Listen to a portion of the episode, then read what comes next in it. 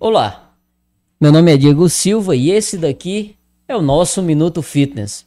Tá chegando aqui agora, não esquece, se inscreve, deixa seu gostei, deixa seu joinha. Aproveita que o bate-papo aqui tá só começando, vai aqui no botão de compartilhar, já pega o link dessa transmissão, desse episódio e compartilha com a turma. Coloca nos grupos da família, coloca lá no Instagram, no Facebook. E não esquece, deixa seu comentário também, deixa sua pergunta que isso aqui é só um bate-papo, a gente vai ficar muito feliz em responder você e com a sua interação fica melhor ainda.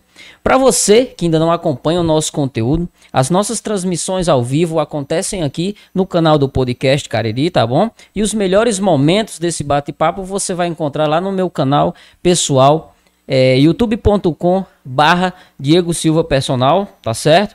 Estamos no Instagram também, arroba e arroba Diego Silva underline personal. Para você que diz, ah, eu não tenho tempo, Diego, de assistir no YouTube. Vai lá bem facinho no Spotify, só colocar Minuto Fitness. Você acompanha os nossos episódios anteriores também. Já tivemos aqui a honra de ter o nosso nutricionista, o Nutritop do Cariri, e também tivemos nosso amigo Paulinho Pires falando sobre a profissão personal trainer. Então você já está mais do que convidado para ir lá e curtir os nossos episódios anteriores e vamos ao que interessa. A missão do nosso convidado de hoje é fazer você entender que a saúde do coração é fruto de um estilo de vida e de muitas das escolhas que fazemos dia a dia. Ele é médico cardiologista pela Sociedade Brasileira de Cardiologia pós-graduado em Neurociência e Comportamento Humano, diretor do Cariri Extremo e um dos organizadores do circuito de corridas do Geoparque Araripe, defensor do estilo de vida saudável e sustentável para a construção de uma saúde inabalável do coração e do cérebro. Seja muito bem-vindo, Dr. Bruno Alencar. Satisfação. Ô, Diego, muito obrigado. Muito obrigado pelo convite. É uma honra estar aqui com você, estar com todos os seus ouvintes participar aqui do Minuto Fitness do seu podcast. Uma honra.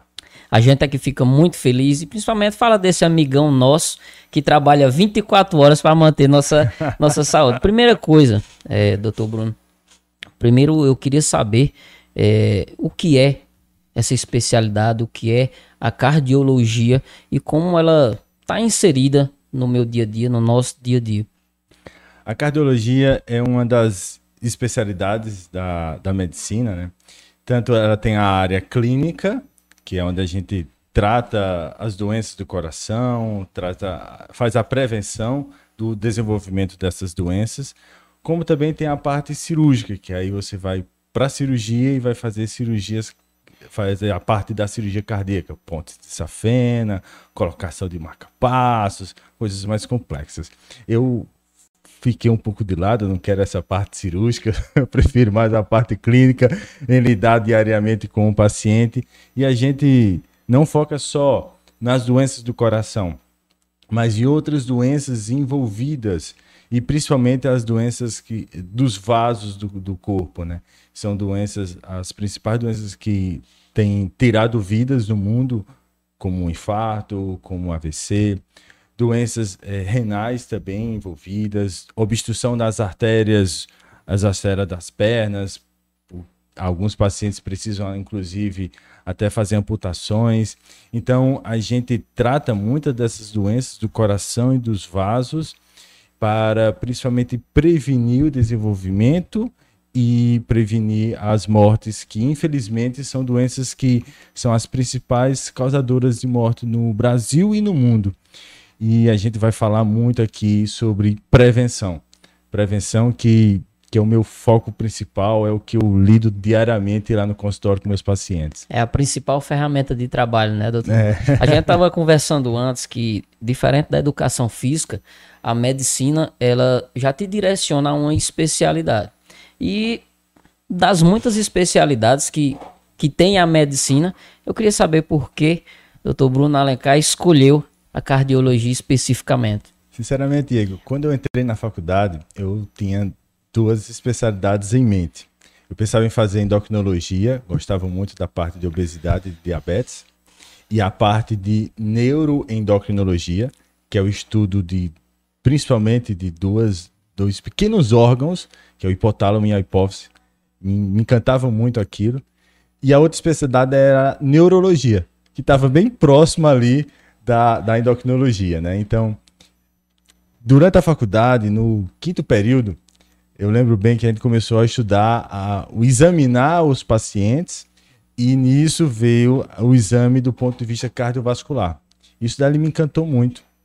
Era a parte de semiologia cardiovascular. No quinto período eu fiz essa cadeira. No sexto e no sétimo eu fui monitor dessa cadeira. Eu fiquei as minhas férias na faculdade, três férias lá em Recife, estudando isso, sendo monitor dos cursos de férias lá.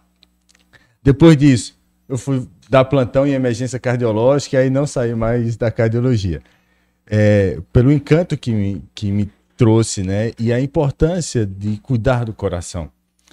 E, curiosamente, depois eu acabei fazendo uma pós-graduação em neurociência, em estudo do comportamento humano, que aí é onde vem aquela minha ideia inicial, né? Estudar hipotálamo e hipófise, que está tudo relacionado com o nosso comportamento, aquele meu pensamento inicial de fazer neurologia, mas agora depois eu fui fazer a, a uma pós-graduação em neurociência para estudar o funcionamento do cérebro.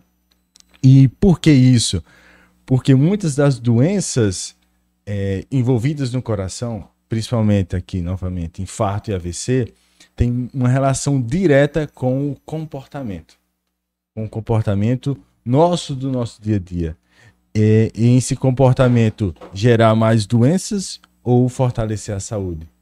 Vamos falar um pouco sobre isso aqui durante o decorrer do podcast, que isso vai ter tudo a ver com o estilo de vida da pessoa. Quantos anos de, de, de consultório já, doutor?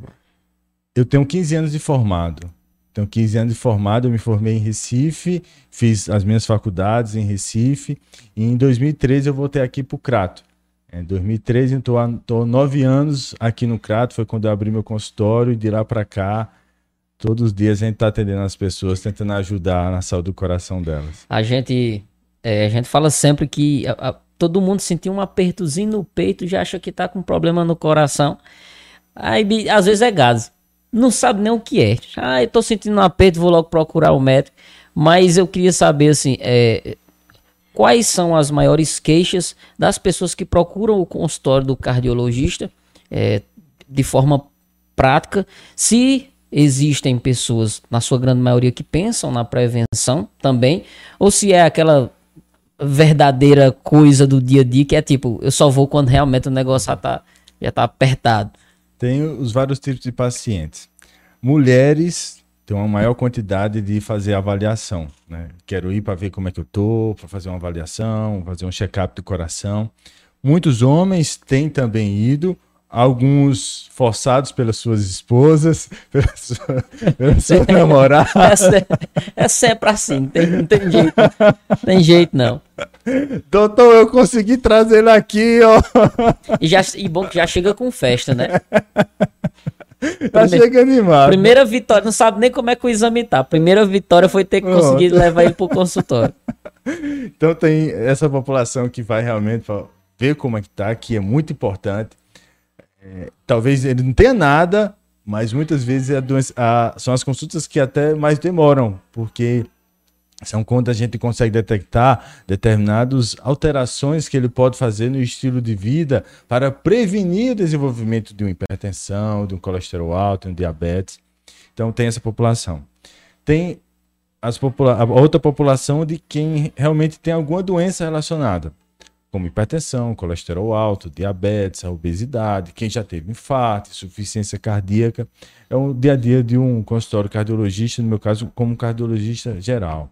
E tem um, uma população, uma população especial, é, que tem a, o relacionamento emocional.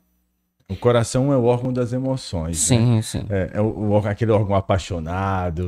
Agora, não é só a paixão que vai bater lá no coração, né? Tem muitas outras emoções relacionadas, como a ansiedade, o estresse, as preocupações, raivas. E isso está aumentando muito na população. Depois de uma pandemia, a quantidade de ansiosos aumentaram muito. E, em particular, pelo menos é uma experiência minha lá, principalmente os professores, os professores foram muito impactados com isso, com a demanda é, no, na escola, que ele não tinha mais horário para trabalhar, trabalhava manhã, tarde, de noite, e ficavam realmente muito ansiosos. Aumentou muito a ansiedade entre os professores. Eu estou dizendo assim, uma experiência minha particular, não é um estudo sim, feito sim. com isso. Tá? Então, a parte emocional que traz, aí onde a gente vem, vem falar para ti, as, os apertos no peito. Apertos no peito, né, são é um dos sintomas mais frequentes que procuram o consultório de um cardiologista. E a gente faz a investigação, vê realmente se não tem nenhuma doença do coração. E muitos desses pacientes que não têm uma doença estrutural do coração têm um lado emocional por trás daquele aperto no peito, daquela aceleração do coração também. É, a ansiedade mexe muito com o coração. E isso é, é muito real, porque nós tivemos a necessidade, a obrigação de acompanhar uma nova tecnologia, um novo jeito de fazer as coisas assim.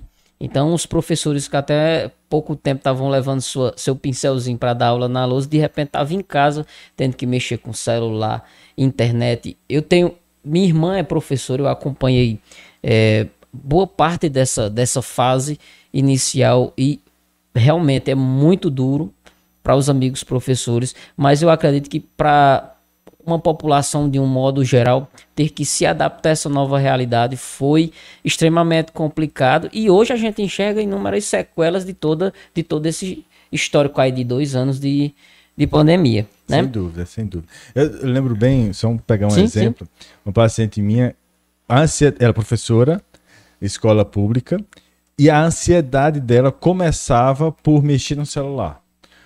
Doutor, como é que eu vou mexer nesse celular, mexer nesse Meet aqui, transmitir? Eu não faço ideia. Então, a ansiedade começava antes da aula.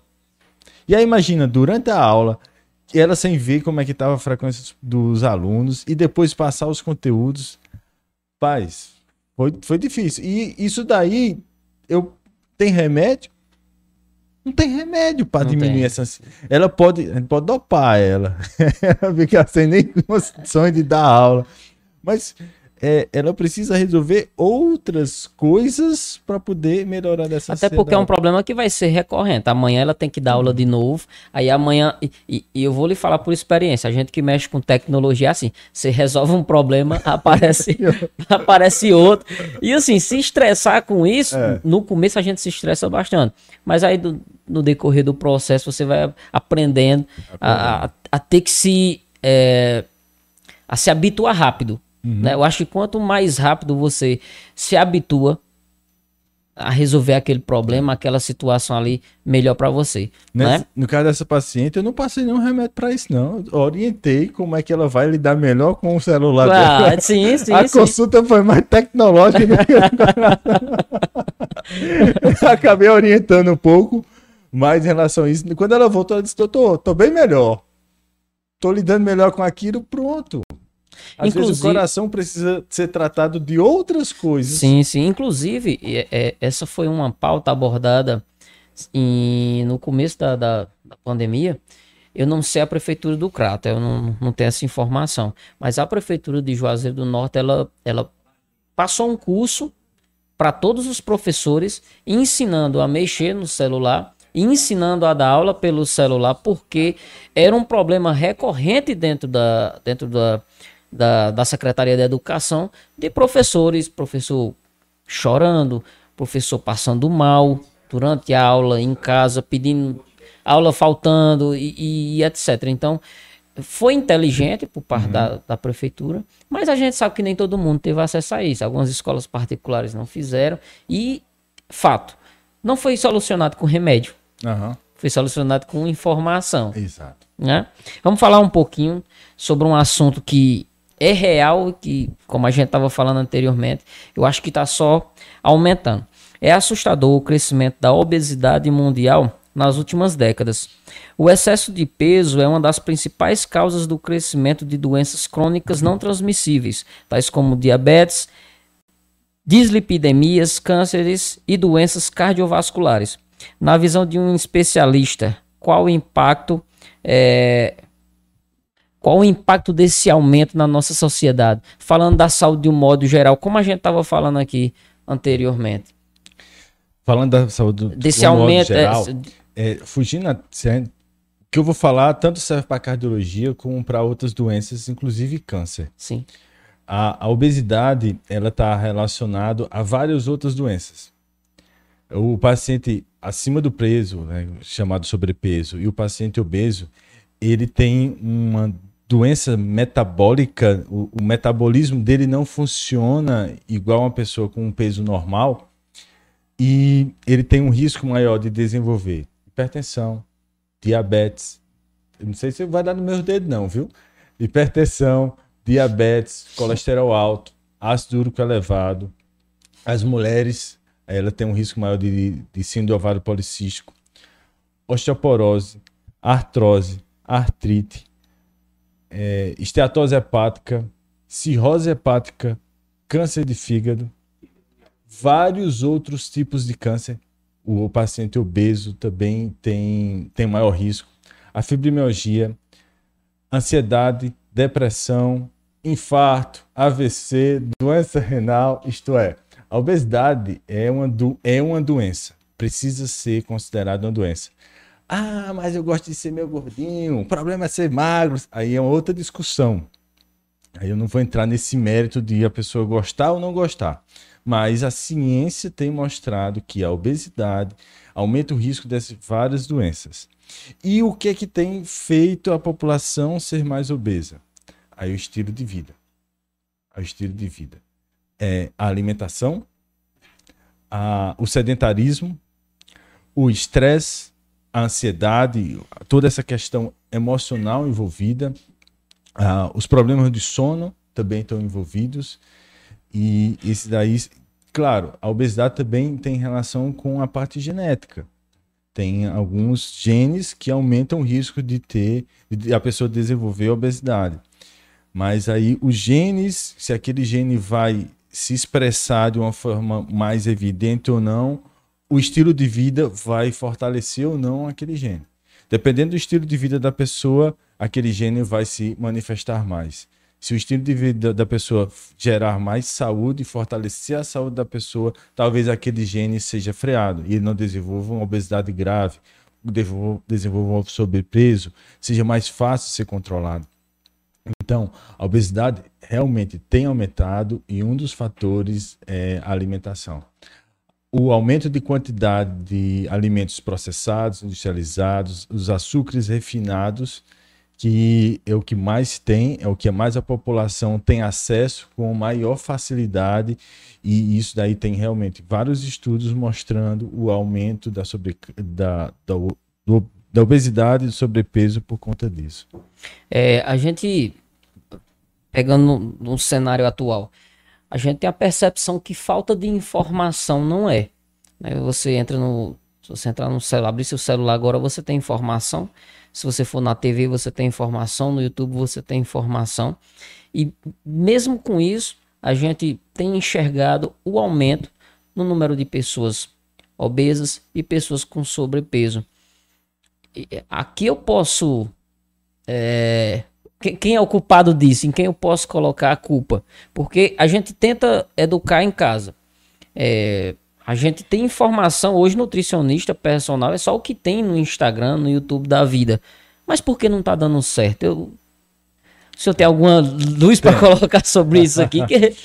oh. Tem hora que você bate um desespero e diz, rapaz, o que, que, é que, que, tá, que, tá, acontecendo? que, é que tá acontecendo? Eu vou começar pelos, pelas crianças. Ah, criança e adolescente. O, chega lá no consultório. As, os pais levando, a mãe principalmente levando. Ele está acima do peso, o que é que eu faço? O que é que eu faço? Aí eu pergunto. Visto que a gente acabou de falar, principal caso de obesidade, tem a parte genérica, mas fora a parte genérica, alimentação exercício físico. Eu disse, quem é que leva a comida para a casa dela? Quem é que leva a comida que ela come? Quem é que escolhe a comida que seu filho ou sua filha come? Aí a mãe para, reflete um pouco. É. Quando vocês saem, vocês vão para o restaurante, quem é que escolhe? Quem é que leva para o restaurante? Você leva para um restaurante de uma comida mais saudável, aquele do fast food, do hambúrguer, da batata frita, dos refrigerantes. Quem é que dá o refrigerante para seu filho? Então, a parte das crianças e dos adolescentes tem muito isso. De hábitos da família, hábitos dos pais que estão refletidos lá na criança. E adolescentes. Adolescentes que. Não sei se você trabalha em escola. Não, no momento não. Não, não trabalha em escola. Mas tem. Quando você pega os adolescentes, mulheres, as meninas, quantas estão fazendo a aula de educação física? A aula de educação física que é uma vez por semana. Sim. Pouquíssimas estão. Muitas estão onde? No celular. Na, aula, na hora da aula de educação física, elas estão lá no celular. E nem estão conversando com elas, estão conversando pelo celular. Sim. Então, vem um hábito de uma má alimentação desenvolvida, que vem a herança dos pais, e não tem um estímulo de fazer exercício físico desde cedo, até mesmo porque muitas vezes os pais não têm um estímulo. Lá em casa, eu tenho um filho de 8 anos, 9 anos, eu corro, pedalo, minha esposa corre, tem uma assessoria de corrida. Sabemos, então, sabemos disso. ela tem uma assessoria de corrida, então exercício físico faz parte do nosso dia a dia. O meu menino agora começou, eu quero jogar tênis, então vamos jogar tênis. Vamos lá. A gente sai daqui pro Juazeiro, leva ele lá para assistir aula de tênis. Então, é um estímulo. A criança ou adolescente precisa ser estimulado o mais cedo possível a desenvolver um hábito de vida saudável. E aí, os adultos de hoje, muitos na adolescência, na sua infância, não foram estimulados a isso. E aí passaram a vida toda sem esse estímulo de uma melhor alimentação, de uma atividade física frequente. E aí acabam muitas. Não sei quem é que vai. Se, ela, se alguém de vocês vai ouvir esse podcast e vai me escutar. É, muitas é, mulheres jovens, 30, talvez 40 anos, Passaram a, vida toda sem fazer exercício físico, com alimentação não tão boa. Aí, eita, agora com 30 anos, né? Tem interessado em, em outros fatores, até arrumar realmente um namorado para se casar, né? Ou então, ou então vai casar. Sim, total, total. e aí o que acontece? Eu vou começar a academia, eu vou procurar um nutricionista, vou começar a dieta. Aí deu um mês. Vixe, mudou nada. Aí a amiga, menina, faz logo uma plástica. Vai logo fazer o abdômen. Vai fazer. Aí, aí chega lá no consultório para fazer o pré-operatório, para fazer a cirurgia plástica. Que precisa, né? De, um, de uma. Vai fazer, é preciso do parecer cardiológico. Aí vai fazer cirurgia plástica, faz cirurgia plástica. E para ela, naquele momento, tá resolvido. E mais o resto da vida. Se ela, não, se ela continuar com o mesmo estilo de vida que ela tinha antes, vai voltar tudo que tem. Aquele dinheiro que ela investiu na, na cirurgia plástica, ela vai precisar investir de novo, e de novo, e de novo. Então, desculpa demorar nessa resposta, não, mas não. eu acho que é, é, importante a gente cutucar um pouquinho nossos ouvintes. Sim. Né? Porque o estilo de vida faz realmente a diferença. O estilo de vida é a, a, a, a o que é que eles não conseguem diminuir essa ansiedade? Porque não conseguem fazer exercício físico? Porque é um hábito que tem de muito tempo de muito tempo. Nunca foram estimulados a praticar exercício e isso dali dá trabalho.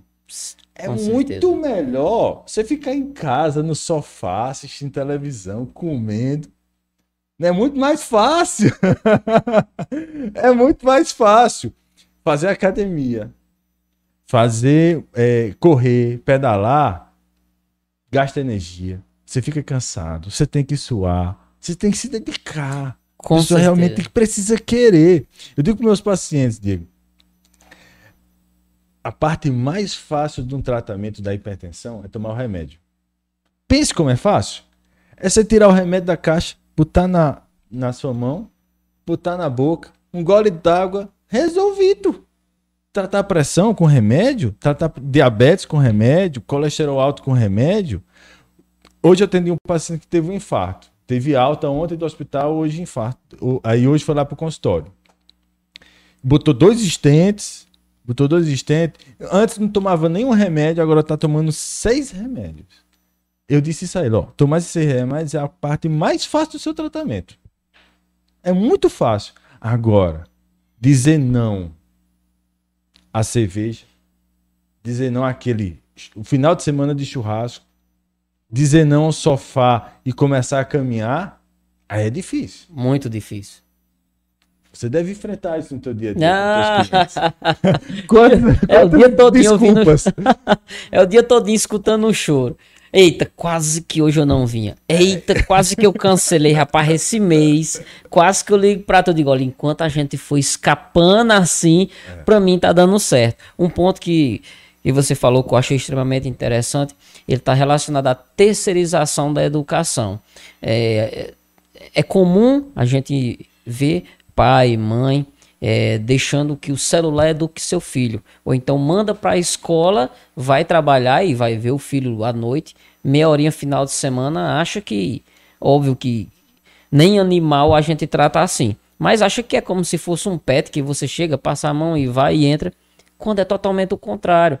Quando você vai ter a percepção do, do teu filho, teu filho já passou um ano, dois, três, ele já adquiriu alguns conhecimentos, alguns, alguns vícios que quando a gente procura educar naquela primeira infância, que cresce um adolescente totalmente diferente. Minha filha tem uma, uma facilidade de aprender inglês que eu nunca Nunca passou pela minha cabeça aquilo ali. Para ela é muito fácil, porque foi estimulada cedo.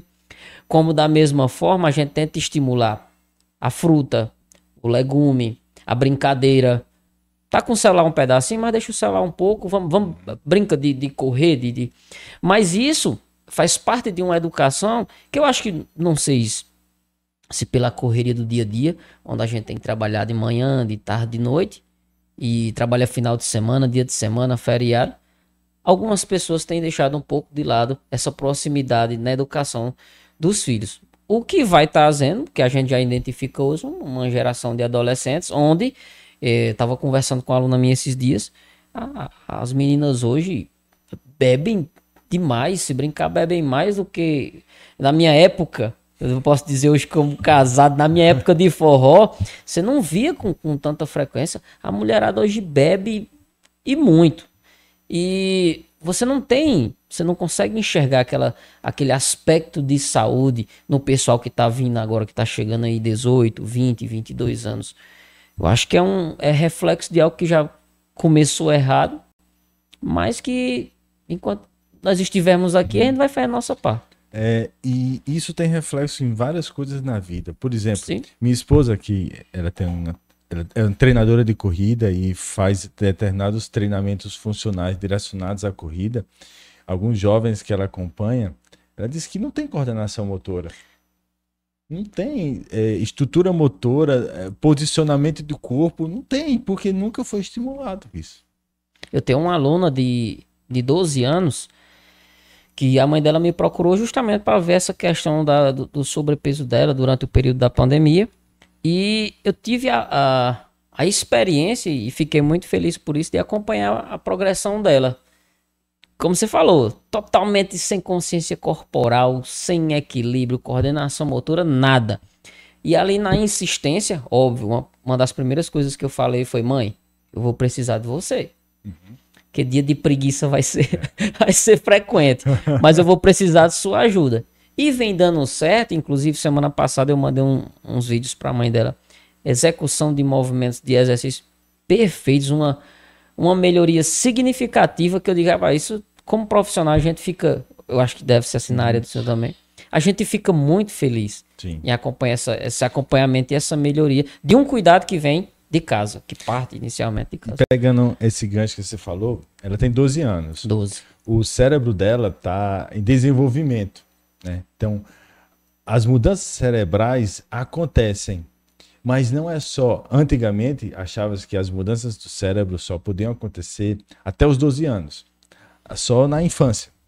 Depois, na fase adulta, na, na, na fase do idoso, não teria como mudar o cérebro e mudança de determinados comportamentos eram impossíveis. E hoje, cada vez mais, tem vários estudos mostrando que é sim possível. É sim possível mudar. É sim possível a pessoa que não tem determinadas habilidades com determinados fatores na idade adulta desenvolver.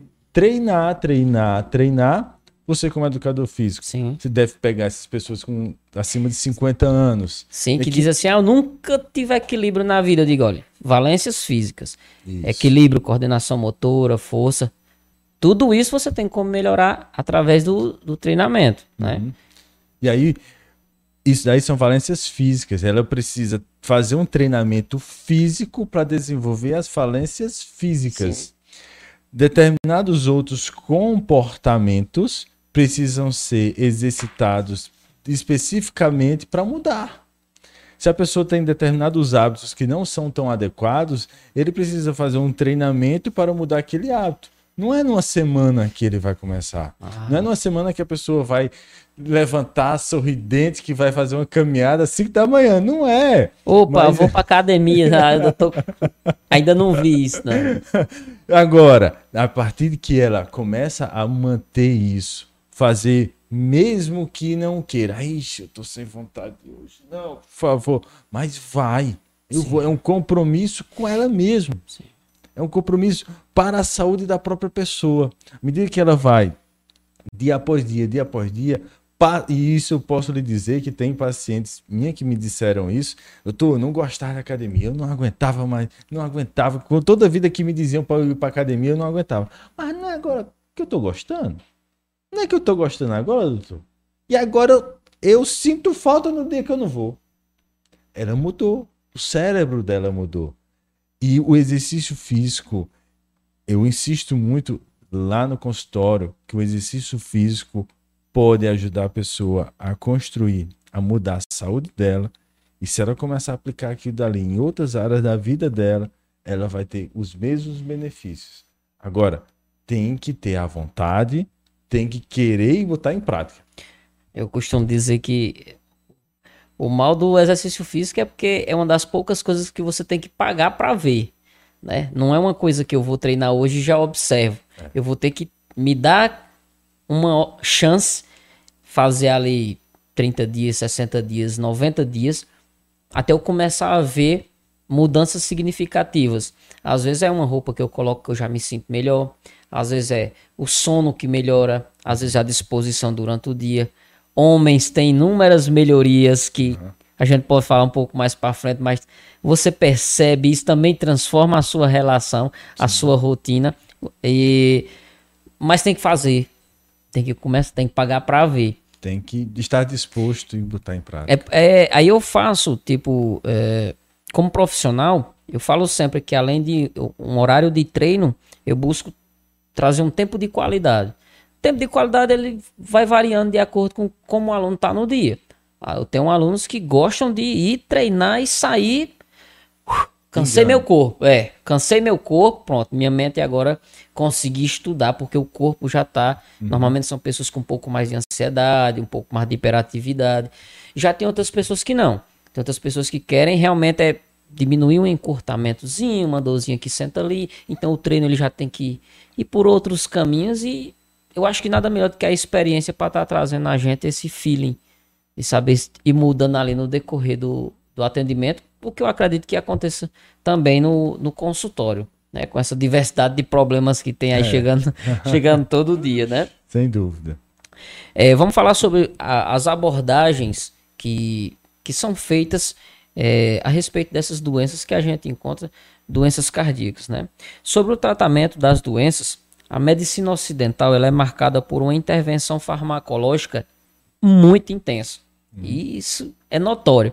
O senhor acabou de dar um exemplo aqui que é um comprimidinho para dor, outro comprimido para tirar a dor, do comprimido que tira a dor, e assim vai. Eu falo porque minha avó, hoje falecida, ela tinha uma gaveta de remédios e até um certo tempo isso era comum. É, a, a- já a medicina oriental, ela trabalha muito com terapias e com aquilo que a gente estava falando antes, que é tentar abordar esse problema com outra coisa que não é exatamente o remédio. Mas qual o reflexo disso na nossa, no nosso dia a dia, na nossa rotina diária? Essa quantidade de, de, de fármacos. Tem. Em- em- um pouco do que a gente falou, infelizmente, o remédio é a parte mais fácil. Sim. Então, tem pessoas que querem as coisas muito rápido, para agora, para agora, doutor. Não, eu tô ansioso, eu quero um remédio para passar essa ansiedade e pronto. Só que o remédio, por exemplo, a ansiedade, vai tirar a ansiedade, mas também não quer os efeitos colaterais do remédio, que pode ser que aconteça e são muito frequentes. Então, infeliz... para determinadas situações, realmente precisa-se de remédios. E eu defendo a outra parte, mas eu passo remédio. E realmente precisa, porque o paciente com infarto, com insuficiência cardíaca, para ele tratar aqui dali, os remédios mostraram diferenças em reduzir a chance de um novo infarto, reduzir a incidência de mortalidade nesses pacientes. Então, inclusive, na, no Oriente se usa esses mesmos remédios. É, tem a mudança na medicina oriental, é a parte um pouco energética, até um, um lado espiritual envolvido, tá? E assim, isso deixou de ser só teoria e realmente tem comprovação científica, né, de é, mudanças na espiritualidade, o quanto a espiritualidade pode interferir na saúde do, do coração, por exemplo, na saúde do coração, no desenvolvimento de determinados cânceres, determinadas doenças também. Não não estou falando de religião, eu estou falando nem de religiosidade da pessoa. Agora, a pessoa está conectada com o, o espiritual dela. Né? E a medicina oriental tem muito isso. Tem muito isso. Eles trabalham forte isso. Né? A espiritualidade da pessoa.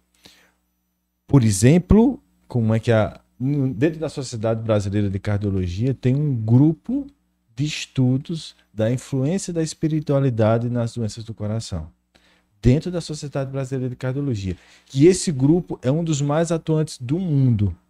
Várias sociedades internacionais têm esses grupos de estudo da espiritualidade e a brasileira, a Sociedade Brasileira de Cardiologia, é uma das mais fortes, com vários trabalhos mostrando a influência do perdão na saúde da pessoa, a influência da gratidão na saúde da pessoa. As pessoas gratas que são realmente gratas não são da boca para fora, mas têm um sentimento de gratidão interno. Elas são mais felizes, elas desenvolvem menos infarto.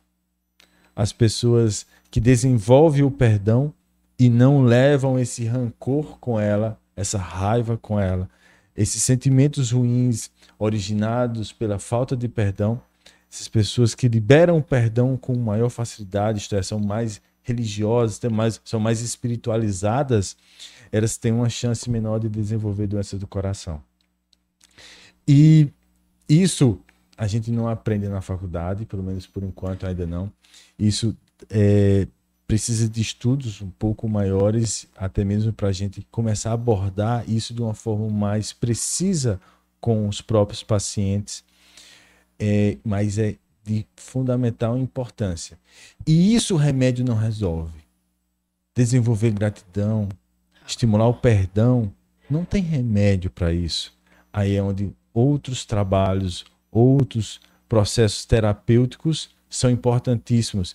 E aí também vem a medicina oriental que ajuda e contribui nisso. É, eu posso, não sei, um desses exemplos pode ser a meditação, a meditação, a yoga, qual seriam quais seriam algumas alternativas que a gente encontra hoje? A meditação tem vários estudos com a meditação trazendo melhorias é, de ansiedade, de depressão, de estresse ah, e alguns outros benefícios. A meditação é uma forma de você exercitar. Ah, eu não vou lembrar agora o nome dele, mas é um dos grandes estudiosos da meditação. Ele diz que hoje se fala para a pessoa fazer exercício físico para desenvolver, melhorar a sua saúde. Nenhum futuro próximo, assim como hoje se fala de exercício, vai dizer para as pessoas meditarem. A eu já vi algo, algo sobre isso. É, e, e, eu tenho estimulado nos meus pacientes, tenho falado, tem alguns pacientes que eu faço meditação lá no consultório com ele, mostrando alguns pacientes que chegam um quadro muito ansioso, eu cheguei a fazer meditações com eles e é notória a diferença de quando ele entra e quando ele sai do consultório. Práticas de hipnose, práticas de hipnose também tem desenvolvido o perdão, estimulado a gratidão.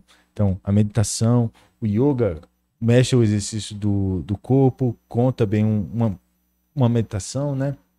A hipnose, é, a acupuntura também mexe um pouco nessa parte energética do corpo, em alguns bloqueios que a pessoa tenha, a, a, a acupuntura pode desbloquear isso e fazer a energia do corpo fluir mais. Então, são algumas das práticas que podem ajudar. Eu, não, até hoje, ainda não tive essa experiência com, com a meditação. Mas o senhor poderia falar para a gente assim, de uma forma prática, como era que eu poderia iniciar? Tá. Eu... Um jeito simples, certo. que eu, tá, tô em casa, daqui a pouco eu terminei de assistir o episódio, quero experimentar, tá. por onde eu começo? É, eu, quando eu comecei a meditar, o lugar, o horário que eu mais gostei de meditar foi depois do exercício físico. Acordava 5 da manhã, 5 e 15 eu saí de casa para correr. Então eu corri de 5 e 15 a 6 e 15. 6 e 15 eu chegava em casa e meditava. 10 minutos de meditação.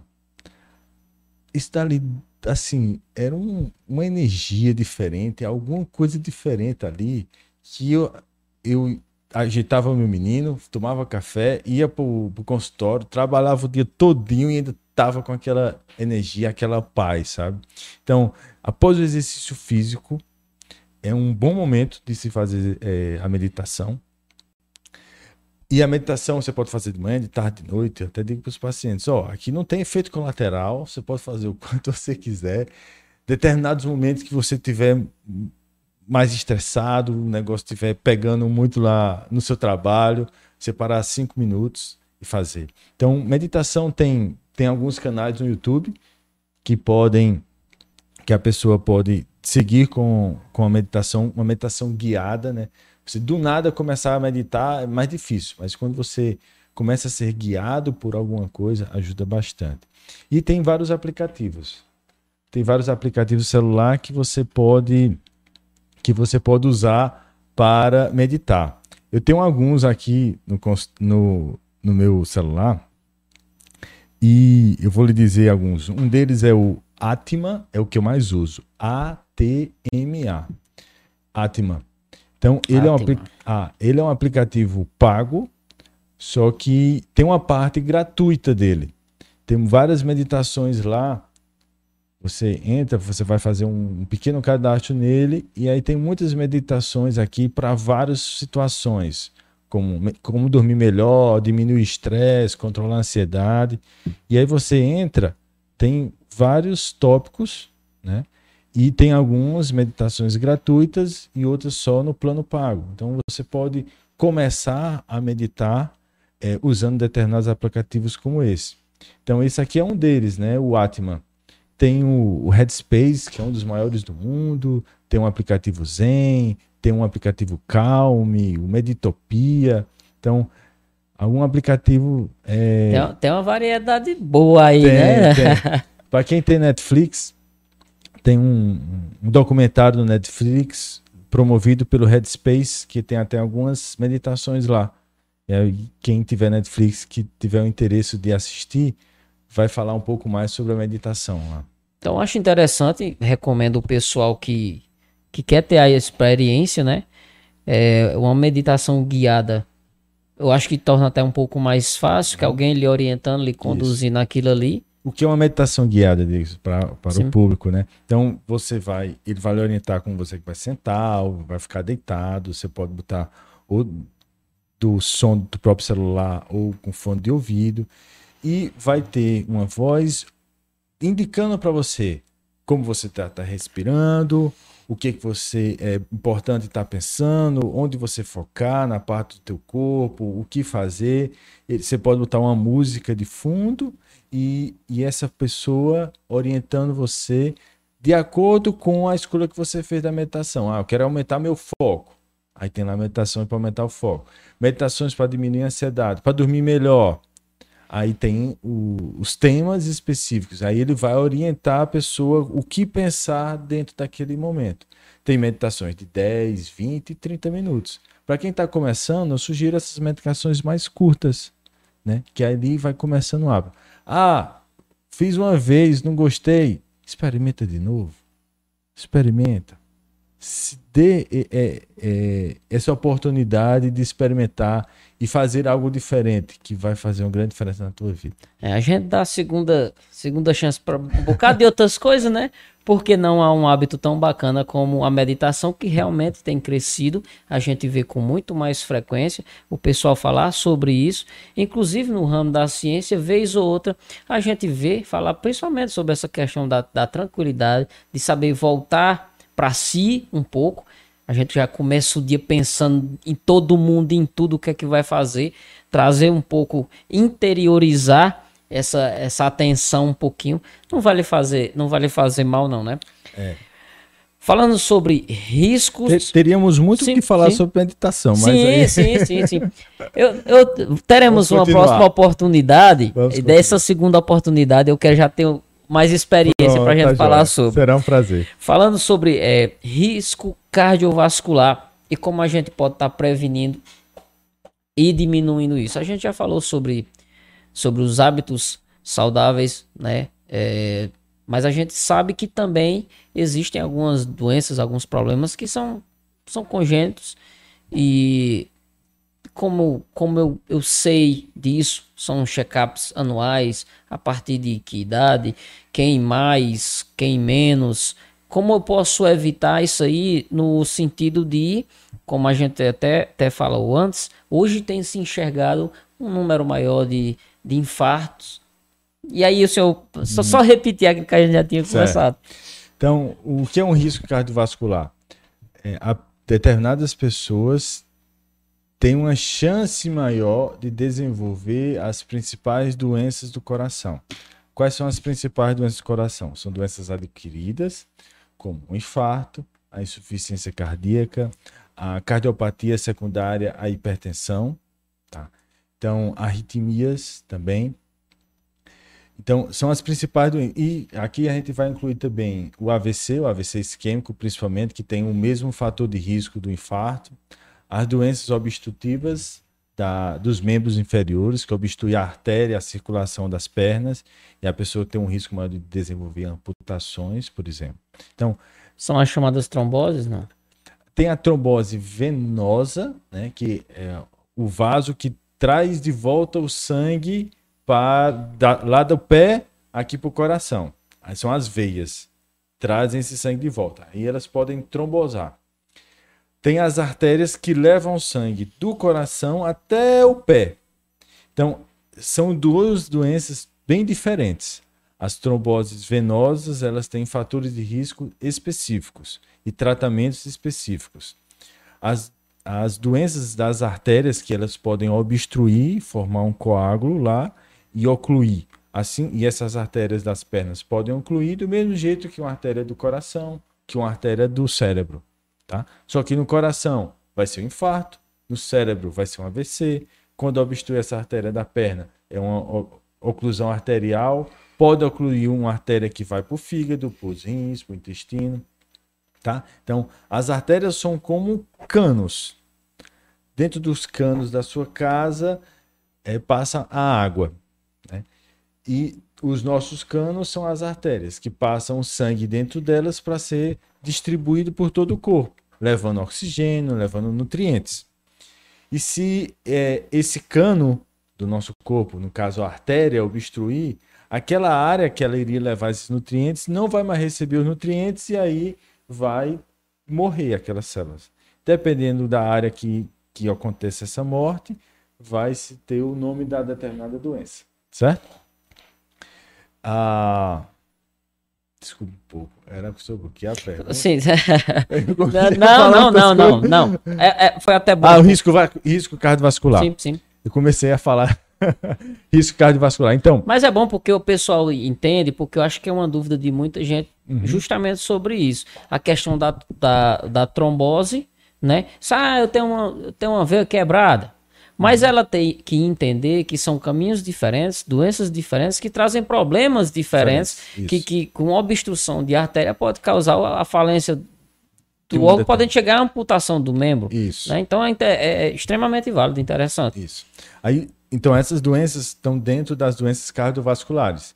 E então, determinadas pessoas, por ter determinados fatores, né, determinados problemas, têm um risco maior de desenvolver essas doenças que eu lhe falei, como infarto, AVC, essas obstruções. Então, quais são esses fatores que aumentam o risco dessas doenças? A idade, quanto maior a idade, maior o risco de desenvolver um infarto. o fator genético, a pessoa que tem parentes de primeiro grau, principalmente, tem um risco maior de desenvolver infarto. Quem tem pressão alta, quem tem colesterol alto, diabetes, sobrepeso, obesidade, os tabagistas têm o maior risco de desenvolver essas doenças. Os que consomem álcool em excesso. Ah, mas só uma vez na semana? Sim, só uma vez na semana. Se for em excesso, ele vai ter um risco maior de desenvolver doenças não só do coração, mas de outros órgãos também.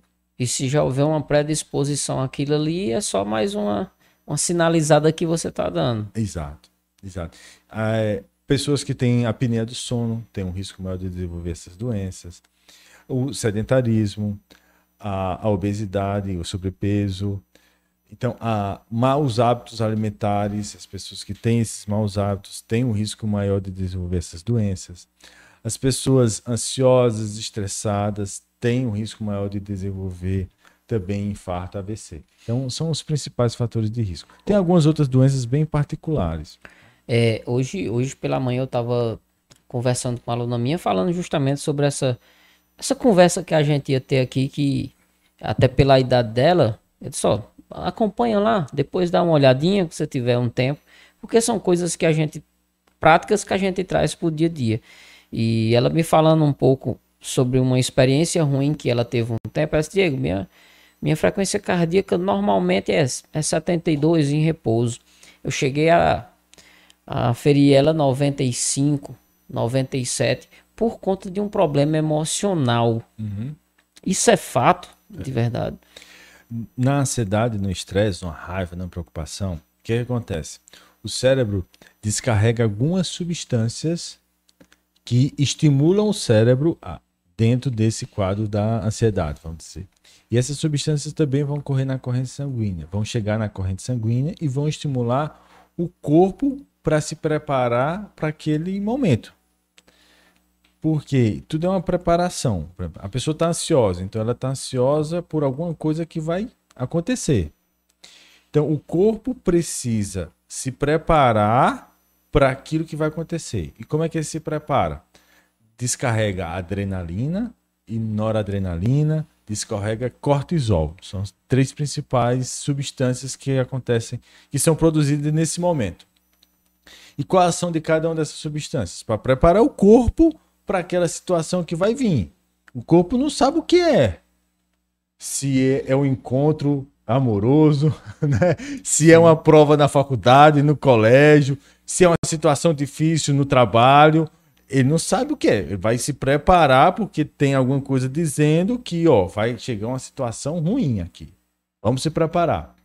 E essas substâncias aumentam a glicose no sangue, fazem o, o, a, a, o pelo ficar todo ereto. Algumas pessoas ficam pálidas, né? Porque diminui a quantidade de sangue no, na face e para aumentar em outros órgãos que vão se preparar para aquilo. Faz com que a, a, frequência cardíaca aumente a adrenalina. A função da adrenalina é essa: aumentar a frequência cardíaca, aumentar a pressão. Né? Então, são preparações. Algumas pessoas começam a ter um, um, um ribuliço aqui no intestino. Sim, comum demais. É, pro, descarga de todas essas substâncias. E vai sim aumentar a frequência, aumentar a pressão. A gente que corre, por exemplo, ó, você que corre, você que corre conforme frequência cardíaca. No dia da prova, não é tão bom seguir pela frequência cardíaca. Por quê? Tem ansiedade da prova. Só a ansiedade da prova faz a frequência cardíaca subir e você que era para correr na zona 3, para quem conhece sobre frequência cardíaca e treinamento, vai já estar tá na zona 5, só por conta da ansiedade. E para o pessoal que não tem essa experiência, isso é real. É, antes, da, antes da pandemia, eu ainda me arrisquei correr, participar das corridas, né? Como, como realmente como brincante, como se diz.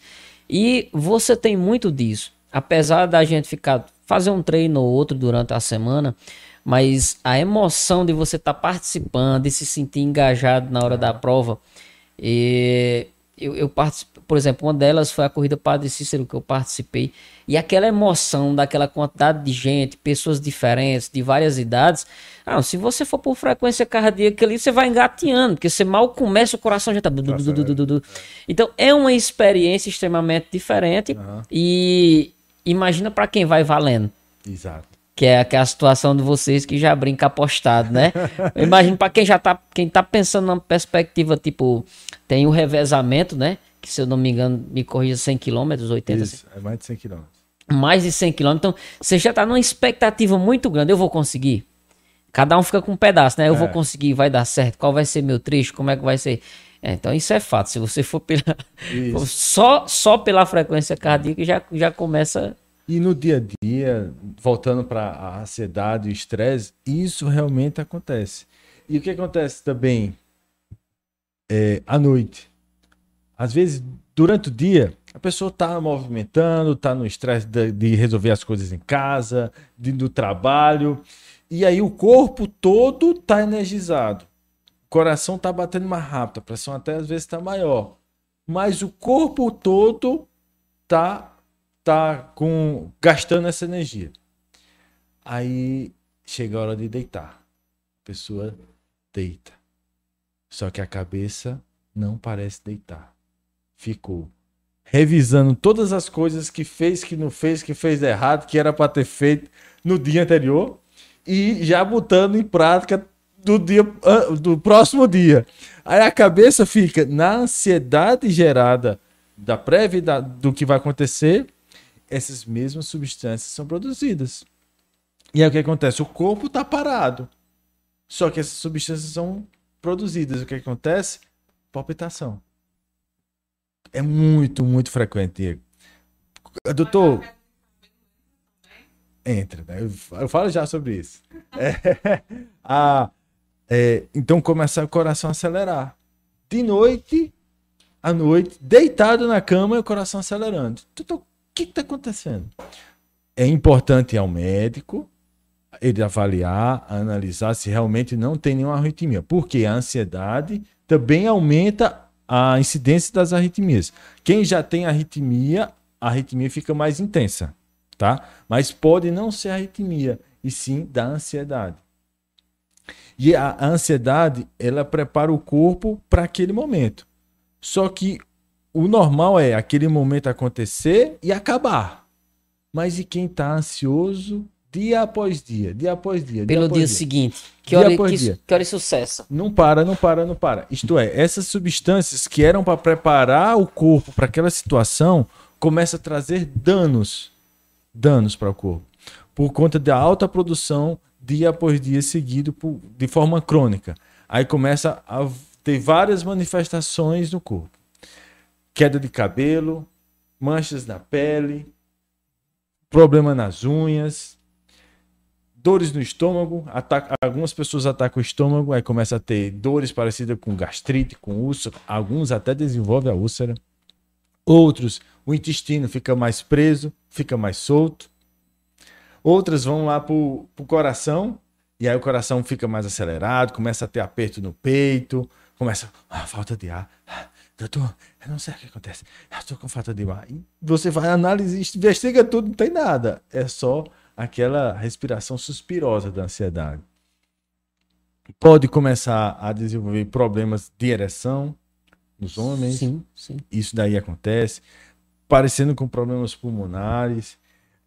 Irregularidade menstrual nas mulheres. E aí a ansiedade crônica tem vários outros sintomas. Fibromialgia depois pode acontecer também. A primeira é, que vem a, vem à minha cabeça, a primeira alternativa de uma pessoa que deitou, que precisa acordar cedo no outro dia, mas não consegue dormir, você já viu onde eu vou chegar. E ela não consegue dormir porque ela não consegue relaxar. Eu acho que a primeira opção dela é partir pro velho comprimidinho. É... Qual o risco disso? Talvez uma vez, não sei, não haja um problema. Mas isso a médio e longo prazo, se se torna uma rotina. Às vezes tem alguns é, manipulados naturais, 5-HTP, melatonina, mas tem uma galera que já brinca com um negócio mais pesado. Uhum. Já brinca com os comprimidinhos, já meio taja preta. Qual o, o risco disso a médio e longo prazo para a vida, né? É, falando precisamente em, em comprimidos, tem remédios que são específicos para a indução do sono. Tá? Eles não são taja preta, mas eles são específicos para fazer a pessoa dormir ou então manter esse sono. Esse tipo de remédio ele tem é dito na literatura que tem menos efeitos colaterais, até seria até mais fácil depois de retirá-lo. Mas a pessoa, ah, rapaz, doutor, é bom demais. Você bota aqui cinco minutos, a gente já está é. dormindo. É. Eu digo, e eu digo a ele, ó, vai tomar esse remédio, tá bom. Então é, você vai tomar sentado na cama. Você sentar na cama, você bota aqui, já deite, porque é rápido. Então tem esses remédios que são para induzir o sono. E tem uns remédios que realmente são taja preta, que já são parte dos benzodiazepínicos, por exemplo, que são os remédios mais utilizados com esse objetivo. Eles são inicialmente para ansiedade. Eles são remédios para tratar ansiedade. Inicialmente eles foram feitos para tratar convulsão, para você ter ideia. Tratavam convulsão, depois viram que também trata ansiedade. E agora, nesses pacientes muito ansiosos que não conseguem dormir, eles são usados principalmente à noite para fazer dormir. E aí, qual o grande risco deles? Realmente causar dependência e aí depois precisar de doses maiores, cada vez maiores.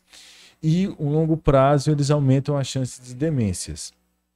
Então, os, os benzodiazepínicos usados no longo prazo aumentam o risco de demências. É... Dificuldade de aprendizado, ah, esquecimento, de memória. atenção. Ah. É, eu pergunto isso porque é, dentro, do, dentro da minha rotina isso, isso se apresenta, parece que a cada dia um pouquinho mais. É, até as conversas ali de, de, de cantinho de academia, de cantinho de, de trabalho, na rua você escuta o pessoal falar com mais frequência sobre isso. Que é sobre. Oi, oi. Ah, é porque tá baixo lá. Que é falar sobre o, a medicação. Não, mas dá certo. É que ficou baixo lá. Que é o uso da medicação justamente na intenção de dormir. Mas aí, o pessoal nunca sabe qual a consequência daquilo. Então vai usando, usando aí. É, é o que eu falei para você, que é mais fácil, né? Porque existe todo um, um orientações para higiene do sono. São várias práticas para a pessoa fazer à noite e horas antes de dormir para ajudá-lo a melhorar o sono. É como um pequeno ritual, né? Exatamente. Fazer um ritual noturno para melhorar o sono. E nesse ritual, uma das coisas é se afastar de uma coisa chamada de tela. Ah, celular. Aí, Pode aumentar os dois. Um pouquinho. Aí as, as pessoas não estão muito dispostas a isso. Ah, a, rejeição para você falou em tirar celular da, da, da turma, aí, cê, aí arruma uma briga. Uma, uma, briga grande. Uma, uma dúvida que eu tenho é, com relação a problemas cardíacos, né? A gente tá vindo agora, graças a Deus, saindo aí de uma, de uma pandemia. É, Pós-Covid, traz sequelas com relação a, a problemas cardíacos? não sei se para quem já tinha histórico ou pode desenvolver, como tem algum, algum estudo, alguma coisa com relação a isso? É uma discussão, Diego. É, eu aí pergunto é um porque eu escuto. Bem, é, aí é um assunto que é, é tá sendo um pouco controverso, tá? E aí, para a gente falar sobre isso, pode trazer algumas repercussões. Sim, sim. Não, tranquilo, tranquilo. E aí, é melhor a gente Pula, não, pula não, essa, né? Não gerar expectativas ruins, sabe? Pula essa. Mas tem mas, estudos. Mas é muito pequeno, sabe? Pelo menos assim. Na fase aguda é uma coisa. Na fase aguda ele pode trazer é, a miocardite. É, mas já respondendo sua pergunta, sim, tá? Sim. Na fase aguda do Covid, principalmente nas primeiras, no começo lá da pandemia, que eram cepas muito mais intensas, eles realmente traziam inflamação do coração, que é o que a gente chama de miocardite, a inflamação do músculo do coração. E aí esse músculo ficava dilatado, não funcionava direito, levava a arritmias, falências do coração e morte. Muitas pessoas morreram devido à Covid por conta disso. Algumas pessoas tiveram isso, recuperaram e aí ele pode ter sequela. Esses daí são sim, os que sim, mais sim. têm um risco de ter sequela. Já a grande maioria do, das pessoas que tem o Covid atualmente, que é muito parecido com a gripe, a chance de desenvolver é muito pequena. Mas existe? Existe. Assim como, isso não é de conhecimento popular, mas a gripe, o vírus da gripe comum, ele pode influenciar e causar doenças no coração também. Não é só o Covid. Tá? Então, tem as doenças no músculo do coração, inflamações do músculo do coração causados por vírus e vírus que já existiam, vírus comum do nosso do, do dia a dia das pessoas. Só que a incidência dessa doença era muito pequena, tá? Então o COVID pode fazer isso, pode, mas a incidência é realmente muito pequena. Acontece mais na fase aguda e no começo da pandemia. É, minha, Agora é pergunta, é minha pergunta vem justamente porque é, pessoas diferentes ficam com sequelas diferentes. Isso e umas por pouco tempo, outras por muito tempo, aí é, é, é apenas uma, mas, mas uma curiosidade. Pode, mas é realmente muito pequena e assim, não só ele, outros sim, vírus, sim. outros tipos de vírus também causaram isso. Uma, uma, uma dúvida que eu tenho é justamente, a gente estava conversando hoje, inclusive aconteceu um caso de infarto fulminante aqui na, na, na cidade de Crato, e está se tornando um pouco comum a gente ouvir mais falar em pessoas que infartaram. E até jovens, né? Jovens, atletas. É... Aí eu volto àquela pergunta. Eu, eu boto a culpa em quem sobre isso? eu estou vendo mais acontecer, é porque eu estou vendo mais acontecer, está vindo mais a mídia, ou realmente está aumentando de, de um modo geral, numa escala geral? As manifestações do, do infarto têm um uma grande diversidade. O mais comum é aquela dor no peito, como um aperto, que vem junto com um mal-estar, vontade de vomitar, a pessoa fica pálida, suada. Esse aí é, é o clássico do infarto. Mas algumas pessoas podem se manifestar com um queimou no estômago. Um queimou no estômago, que esse queimou não passa, não passa, toma remédio, outro remédio não passa, não passa. Começa a ter uma vontade de vomitar, e aí precisa ir para o hospital. Quando chega lá, eita, é um infarto assim como também pode se manifestar como uma morte súbita. A pessoa, como aconteceu hoje, né? Pelo menos pelo que eu sei, não sei é. detalhes. É. Ele estava caminhando na praça e passou mal, caiu. Não sei se foi isso que você escutou, foi isso que eu escutei. Foi, foi, foi o que eu vi também. Não? É. Então, ele teve o que, o que se chama de morte súbita.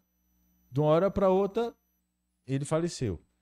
A causa mais. Não é só infarto que causa isso, mas a causa mais comum, pelo menos pelo que eu ouvi falar dele, seria realmente infarto. E ele pode se manifestar dessa forma, subitamente. Por conta de uma arritmia, por conta de uma obstrução significativa nessas artérias do coração. E isso já é descrito. Uma das manifestações de infarto é a morte súbita. Isso já está descrito na literatura. É uma das, mani... é, é uma das, das, formas que ele pode se manifestar, se manifestar é como uma morte súbita. Então, isso já acontecia. Cada vez mais, o infarto como um todo está mais frequente, a população está até mais doente, e aí tem acontecido mais casos de infarto fulminante. Ou por maior adoecimento, uma maior gravidade e precocidade da doença coronariana, que são a doença das artérias do coração, como também uma maior maior frequência de infarto na população como um todo. Acho que isso vai, vai de encontro àquilo que a gente fala sempre sobre longevidade, né? A população, a expectativa de vida, é, ela tem aumentado. Ela tem, tem, aumentado. Hoje, com muita facilidade, você encontra pessoas com 80 anos, um pouquinho mais ali. O problema está em como a gente vai chegar lá. Uhum. E quando você vem de um histórico, e depois gente fala um, um pouquinho sobre, mas tem, tem tudo a ver. É, álcool, drogas, noite de sono perdida, estresse, e a primeiro momento você não sente nenhum tipo de dor, desconforto com aquilo, mas são coisas, é como uma, uma lesão que eu, que eu costumo trazer para o trabalho. Às vezes uma lesão sua é, é algo crônico, é uma coisinha que você sentia um desconforto todo dia. E depois de seis meses, sete meses fazendo, aplicando carga em cima de um movimento errado, de repente, ah, machuquei. Não, mas não foi aquele movimento específico, às vezes já é o crônico que vem machucando ali. Então acho que tem muito a ver com, com, com longevidade. Principalmente quando a gente vê pessoas jovens, atletas de, de esportes variados, para não dizer que é só, como eu tava, tinha, a gente tinha até conversado, né? Pessoas que fazem uso de esteroide anabolizante, que já tem um problema de toxicidade muito grande em todo o seu, em todo o seu corpo, mas fora isso, tem um senhorzinho que vai caminhando. Então a gente percebe que alguma coisa está tá acontecendo. Né? E, e a, a parte alimentar vem muito forte nisso, né? É comprovado que o açúcar refinado ele gera inflamação no corpo e isso aumenta a infla, é a inflamação do corpo que vai desenvolver as placas de colesterol nas artérias e essas placas de colesterol que vão obstruir essas artérias. E isso vai levar a um infarto, vai levar a um AVC. Então, o maior consumo desses produtos processados, industrializados, do açúcar refinado, é um dos causadores do aumento dessa pandemia de infartos, de obesidade e tudo. Eu acho é, foi foi bom você falar nisso hoje de manhã. Tem uma, essa aluna minha, ela está fazendo um curso de medicina chinesa, né, aprendendo algumas coisas e ela estava me falando justamente sobre essa questão da acidez do corpo. Ela ela tava cuidando da, da hortazinha dela esses dias e se cortou. Ela disse: olha, não botei, botei só babosa. Em cima fiz o curativo, não tomei um remédio. Tal, tal. Depois de dois, três dias já tava cicatrizando, quase fechado. Aí ela me explicando justamente sobre isso. Um corpo ácido, ele demora a se recuperar, se recuperar. Ele sofre mais com problemas adversos. Não é só uma batida. A batida gera uma inflamação, a inflamação é uma infecção. E aí se vai. Então, achei extremamente interessante e bom saber que está diretamente ligado à, à parte alimentar, né? A gente falando sobre, é, sobre infarto, é, não sei se são simplesmente mitos, mas tem pessoas que falam assim, olha, eu senti uma, uma dormência no braço, no braço esquerdo e tal, corre que vem. É só esse aspecto ou tem outras formas de eu, de eu, de eu me prevenir ou saber que está acontecendo ou que está vindo? Ah, quando a pessoa já está sentindo alguma coisa, já deixou de ser a prevenção. Aí já tem que começar a diagnosticar e tratar. É, a prevenção é para ele não sentir nada. Não aí, sentir nada. Aí, se ele, aí como é que pode ser o sintoma do infarto? A gente diz que é aqui do queixo até a boca do estômago. Do queixo até a boca do estômago. Uma dor, geralmente em forma de aperto, pode também ser um queimor, tá? São as formas mais frequentes é, da manifestação. Pode ficar, pode vir aqui no peito. Ah, tem que ser no esquerdo, o coração do lado esquerdo. Não, pode vir do lado direito, pode vir aqui no meio. Isso pode subir até o queixo, para o pescoço, para o queixo. Pode vir aqui para a boca do estômago. Pode ir lá para as costas pode vir para o braço esquerdo, mas também pode vir para o braço direito, tá? Por quê? Por que tudo isso, né? O dedo, quando a pessoa tem um corte aqui no dedo, a gente sabe exatamente onde foi o corte. Eu posso fechar meu olho e dizer, ó, o corte foi aqui, nesse ponto do dedo. Porque esse lugar do dedo está relacionado com uma determinada nervo e uma determinada região lá no cérebro. Só que o coração, ele é inervado, tem vários nervos que conectam com ele, que, que, que são responsáveis pelo coração, e esses vários nervos são conectados por um, uma longa estrutura na, na medula, que é de toda essa área aqui. Toda essa área é responsável pela mesma região na medula do que o coração. Aí a pessoa vai sentir na pele a dor do coração, entendeu? Não sei se vocês conseguiram sim, entender. Sim, sim, sim. Mas sim. É, uma, é um, por conta de uma conexão lá na medula. Aí a pessoa não sente uma dor aqui no coração. Ela vai sentir essa representação uma região, na pele é. e de toda essa região. Que ele vai se conectar com o coração. Que tá? pode se expressar com mais força de um lado, mais força do, do outro.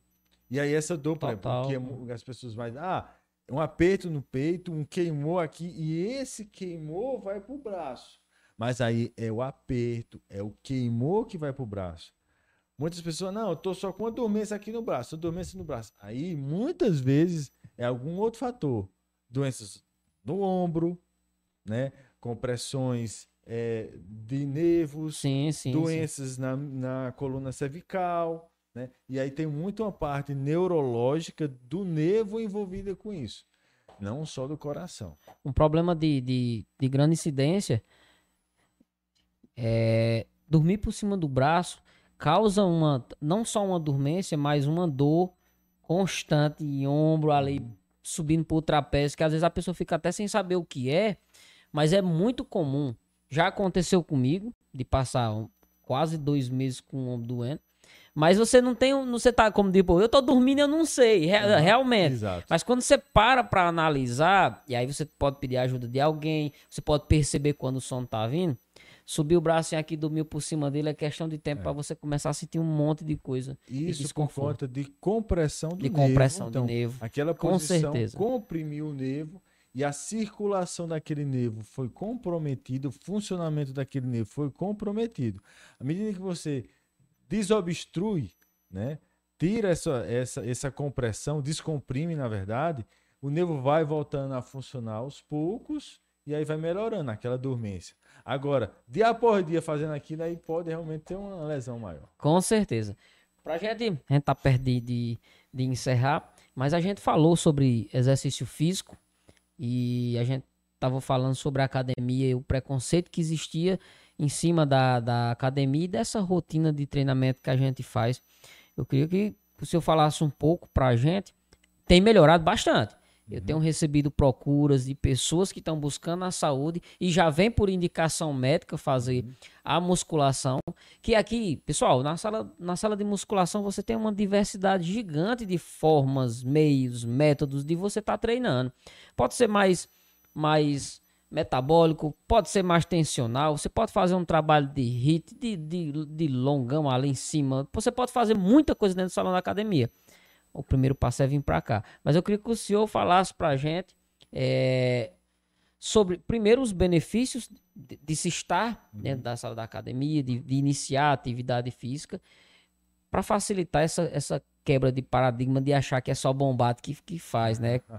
É, a, a Sociedade Brasileira de Cardiologia, a Sociedade Norte-Americana, Europeia, tanto de cardiologia como do esporte, a, a gente orienta e, e é indicado para redução de mortalidade cardiovascular, redução de infarto, AVC, fazer as duas modalidades de exercício físico.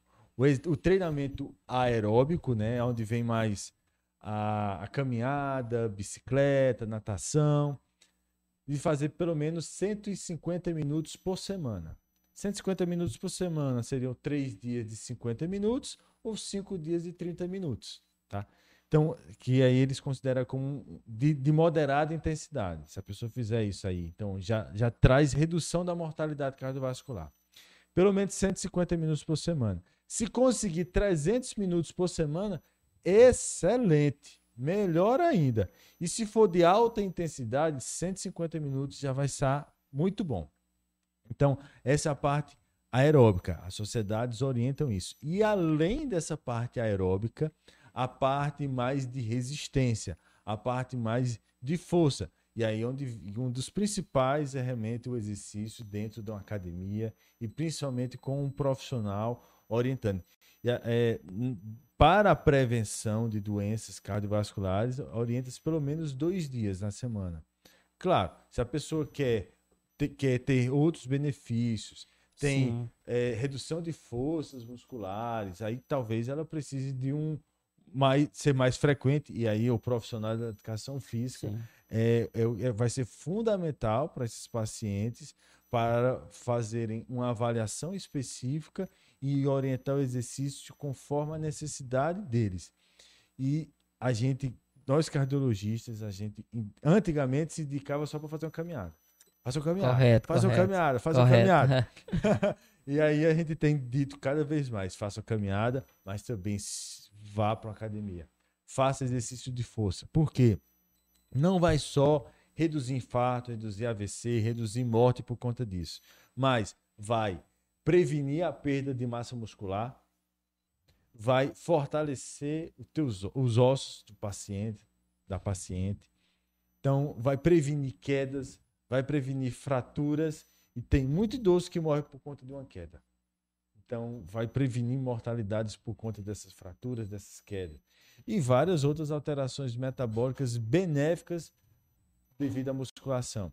E aí, junto com profissionais como você, Diego, que está trabalhando não só para fortalecer, para força, não, é para saúde, é para desenvolver sim, saúde. Sim. É isso que a gente também fala no consultório. Não, eu quero que você faça academia, não é para ficar bombadona, não. É para você ter força para se levantar da cama. É para você ter força para não depender dos outros, para você tomar banho. É para você ter força para segurar teu neto e não ficar com dor nas costas, sem poder mais fazer nada no resto do dia. A academia vai lhe ajudar a ter mais qualidade de vida, mais disposição, mais independência. Independência. É Porque o idoso quer ser independente, mas sem força, ele vai perder a primeira independência dele, que é a de locomoção. É assim, dele? Sim, sim. Então, ele precisa desenvolver essa força. E a musculação é fundamental. A, a, a caminhada é bom? É. É importante? É. Vai ajudar nisso? É. Vai. Mas a musculação, o exercício de academia junto com o profissional faz uma grande diferença. É, eu busco.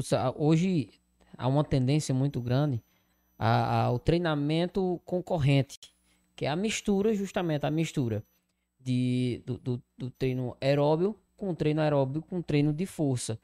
Eu faço sempre a analogia do seguinte: você começa, vamos lá, você começa, vamos, vamos trazer, vamos falar do homem. De repente você chegou ali seus 30, 32, 35, você olha, primeira coisa que você vai perdendo, você começa a ver aquele braço que tinha uma marcaçãozinha, uma listazinha, ele começa a ficar meio arredondado. Segundo passo é você, aquele garrafão de água que você pegava e botava, trocava com muita facilidade. Você diz, rapaz, tá mais pesado uma coisinha. Então estão botando mais água nesse garrafão aqui. O terceiro passo, e já mais preocupante, é quando você começa a perder função. Que aí nem, agarrar, nem, nem se abaixar para pegar o garrafão você consegue mais. E essa perda de função, quando crônica, dependendo da idade, para a gente diminuir, regredir esse, esse, esse quadro é muito difícil. Então, quanto antes a gente ah, começar a trabalhar isso, correndo contra a sarcopenia, assim, é o corpo quer. Não, eu tô velho, não quer mais massa muscular, não. Vai ficar aí. É. Isso através da, da rotina, obviamente. E, e aqui eu falo até por todos os meus prof... amigos profissionais, a gente fica muito feliz por ter é, conseguido ocupar esse espaço. Agora sim, já que se lutou tanto para fazer parte da saúde, ter essa indicação, esse olhar da medicina em cima como uma, uma alternativa bacana, né? Ter uma, ser uma opção além do remédio, né? Que bom. Vamos também cumprir a responsabilidade Isso. de estar tá executando um bom trabalho, fazer o que a gente faz com, com excelência e qualidade, porque saúde é isso. isso. A gente não, às vezes na saúde a gente não tem uma segunda chance, é. né? Então acho que é só cumprir o nosso papel de forma profissional, o mais profissional possível. Doutor, para a gente finalizar, falar, o senhor fala sempre sobre motivação, né? É, tem pessoal que ainda não acompanha, doutor Bruno Alencar, lá no, no YouTube. É, é, é o nome, né? Bruno Alencar. Bruno Alencar, no, é, bem no só, só não. Eu acompanhei, eu acompanhei alguns no Instagram, no, uhum. no Reels, e vi também, também tem um bocado de, de, de, de vídeo lá também no YouTube. Uhum. E ele sempre tem, tem trazido essa questão da gente controlar as emoções, da gente tentar controlar a ansiedade, da gente se manter sempre em paz, isso de dentro para fora, uhum. né? Fazendo com que a gente viva com mais qualidade. Eu queria que o senhor deixasse aqui uma, uma frase, uma palavra, uma mensagem para o pessoal, para que a gente possa cuidar desse nosso amigão que é. rala tanto e todo dia. pois é, esse, esse nosso amigão, ele tem, tem um envolvimento emocional forte, como eu falei, e uma coisa pra gente poder. Você pediu uma frase, eu vou resumir numa frase. Eu vou fazer uma pergunta que eu faço para meus pacientes. Eu faço um exame lá que é o ecocardiograma. É o ultrassom do coração ele deita, eu boto um aparelho de ultrassom no peito e aparece o coração lá na tela. E eu mostro para o paciente lá, aqui ó, aqui é o seu coração. Aí ele, eita, doutor, e tá lá o coração batendo, batendo, batendo. Eu disse, olha, é desse jeito. Desde que você foi feito lá na barriga da sua mãe, o coração dá esse tantinho. 60, 70 anos desse jeito, batendo, ó, dia após dia, cada minuto, cada segundo, não parou um instante. Nunca pediu férias, nunca pediu aumento de É. Vou fazer greve, greve. Não, não. De jeito nenhum. Aí eu pergunto a ele: como é que você tem cuidado do seu coração? Você tem cuidado dele? O que, que você tem feito para fortalecer esse coração? Ou você só tem judiado? A saúde do coração a gente constrói dia após dia. Ela não vem do nada, não vem do mágico. Então, construa, procura os hábitos de vida, um estilo de vida saudável para você Celular. dia após dia. Isso vai fazer uma grande diferença na tua vida. Ó, po- bota, bota aqui na central, hein? deixa eu só boa. Deixa eu só ver se tem alguma alguma mensagem do pessoal aqui. Vou mandar um, um alôzinho.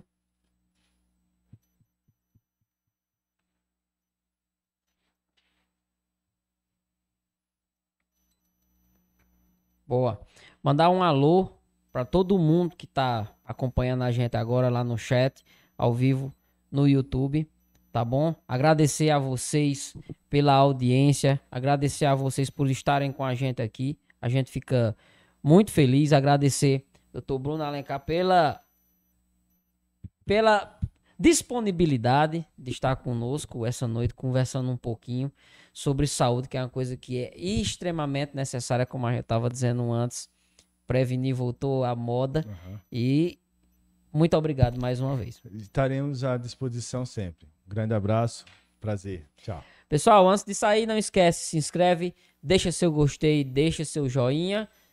Temos podcast, cairia, acredito que quinta-feira, tá bom?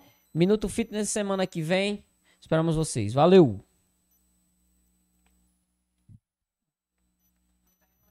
É.